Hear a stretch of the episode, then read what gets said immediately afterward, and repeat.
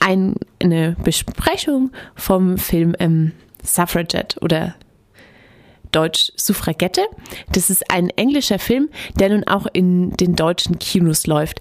Er trägt den Untertitel Taten statt Worte. Eine Aussage, die gerade leider durch Neonazis propagiert wird. Aber vielleicht ärgern die sich ja, wenn es in einem Film über Gleichberechtigung auftaucht. Suffragette ist ein Film der Regisseurin Sarah Gaffron. Das Drehbuch hat A.B. Morgan geschrieben und produziert haben den Film ebenfalls zwei Frauen. Fast alle wichtigen Rollen sind mit Frauen besetzt. Den Bechteltest hat der Film also eindeutig bestanden. Suffragette spielt in London im Jahr 1912. Dort regt sich Widerstand gegen die Diskriminierung von Frauen. Einige Frauen kämpfen für ihr Wahlrecht, auf Englisch Suffrage. Danach wird die Bewegung genannt, Suffragetten. Die Protagonistin im Film ist Maud, eine Wäscherin, also eine Frau aus der Arbeiterklasse. Sie gerät zufällig in eine Protestaktion hinein, bei der die Suffragetten Scheiben einwerfen. Erst findet Maud das nicht gut, aber über ihre Arbeit in der Wäscherei bekommt sie immer mehr Kontakt zu den Suffragetten. Ein Schlüsselerlebnis ist, als Maud, auch wieder durch Zufall, vor dem Unterhaus über ihre Arbeit in der Wäscherei spricht. Schon als Kind hat sie stundenweise in der Wäscherei gearbeitet oder geschuftet, kann man vielleicht besser sagen. Mit 20 Jahren wird sie Vorarbeiterin. Sie berichtet über ihre schlimmen Arbeitsbedingungen und außerdem arbeiten die Frauen in der Wäscherei länger als Männer, aber bekommen weniger Geld dafür. Mord wird aktiver in der Suffragettenbewegung und radikalisiert sich. Ihr Mann wirft sie hinaus und sie darf ihren Sohn nicht mehr sehen. Mord will nun für das Wahlrecht kämpfen. Sie macht bei Brandanschlägen auf Briefkästen und auf ein Landhaus mit. Suffragette fokussiert sich auf Mords Schicksal. Aber daneben geht es um die Arbeit der Women's Social and Political Union, kurz WSPU. Die berühmte Emmeline Pankhurst hat sie gegründet unter dem Motto Taten statt Worte. Der Film zeigt, wie die Suffragetten von der Polizei verprügelt, festgenommen und eingesperrt werden.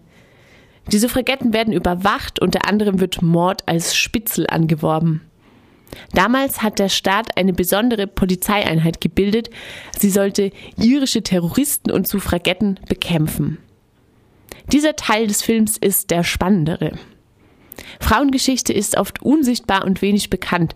Ich wusste zum Beispiel nichts über die Militanz der Suffragettenbewegung und dass sie sich ihr Wahlrecht im wahrsten Sinne des Wortes erkämpft haben. Wer jetzt allerdings schon viel darüber weiß, für die oder für den ist im Film vielleicht nicht ganz so viel Neues. Bei manchen Szenen habe ich mich gefragt, ob sie besonders realistisch dargestellt sind. Zum Beispiel Mords Anhörung vor dem Unterhaus, also dass ihre Befragung so mitfühlend ablief, halte ich für eher unwahrscheinlich. Aber es ist ja auch ein Film und jetzt keine nur eine Geschichtsstunde. Und ein Film kann dazu anregen, sich weiter mit der Suffragettenbewegung zu beschäftigen. Also zum Beispiel, wie groß war die Bewegung, wie waren sie organisiert, wie haben sie weitergemacht, als das Wahlrecht schon eingeführt war. Die Medien besprechen Suffragette intensiv und hier ein paar spannende Stimmen dazu. Le Monde Diplomatique weist darauf hin, dass eine Frauengruppe Kampfsport trainierte, um die Suffragetten vor Übergriffen durch die Polizei zu schützen. Emmeline Pankhursts Tochter Sylvia regte die WSPU dazu an, eine Bodyguard-Gruppe zu bilden. Der Artikel beschreibt die kämpfenden Frauen folgendermaßen, Zitat, die Bodyguards versteckten unter ihren Kleidern Ziegelsteine, Gymnastikkeulen oder Schlagstücke, die sie der Polizei weggenommen hatten. Trotz zahlreicher Knochenbrüche, Wunden und Beulen übertrafen sie sich gegenseitig an Mut und Einfallsreichtum, um ihre zahlenmäßige Unterlegenheit auszugleichen. Sie legten die Strecken der Demonstrationszüge fest, organisierten Unterschlüpfe und verkleideten sich als Emmeline Pankhurst, um die Polizei in die Irre zu führen. Zitat Ende. Die Rezension von Max 21 bemängelt, dass der Film keine oder kaum Männer darstellt, die sich für Frauenrechte einsetzen. Dies passierte jedoch im Jahr 1913, als die sogenannte Große Unruhe ausbrach. Dabei lehnten sich Arbeiterinnen und Arbeiter gemeinsam gegen ihre Bosse auf und erkämpften dabei wichtige Reformen, die später zum Frauenwahlrecht geführt haben. In Suffragette werden auch Gleichberechtigungsthemen über das Wahlrecht hinaus angesprochen, wie zum Beispiel die ungleiche Bezahlung von Men Frauen und Männern. Am Ende des Films werden einige Jahreszahlen gezeigt, wann die jeweiligen Länder das Frauenwahlrecht eingeführt haben. Obwohl die Zahlen jetzt nicht unbekannt sind, ist es überraschend, wie spät das war.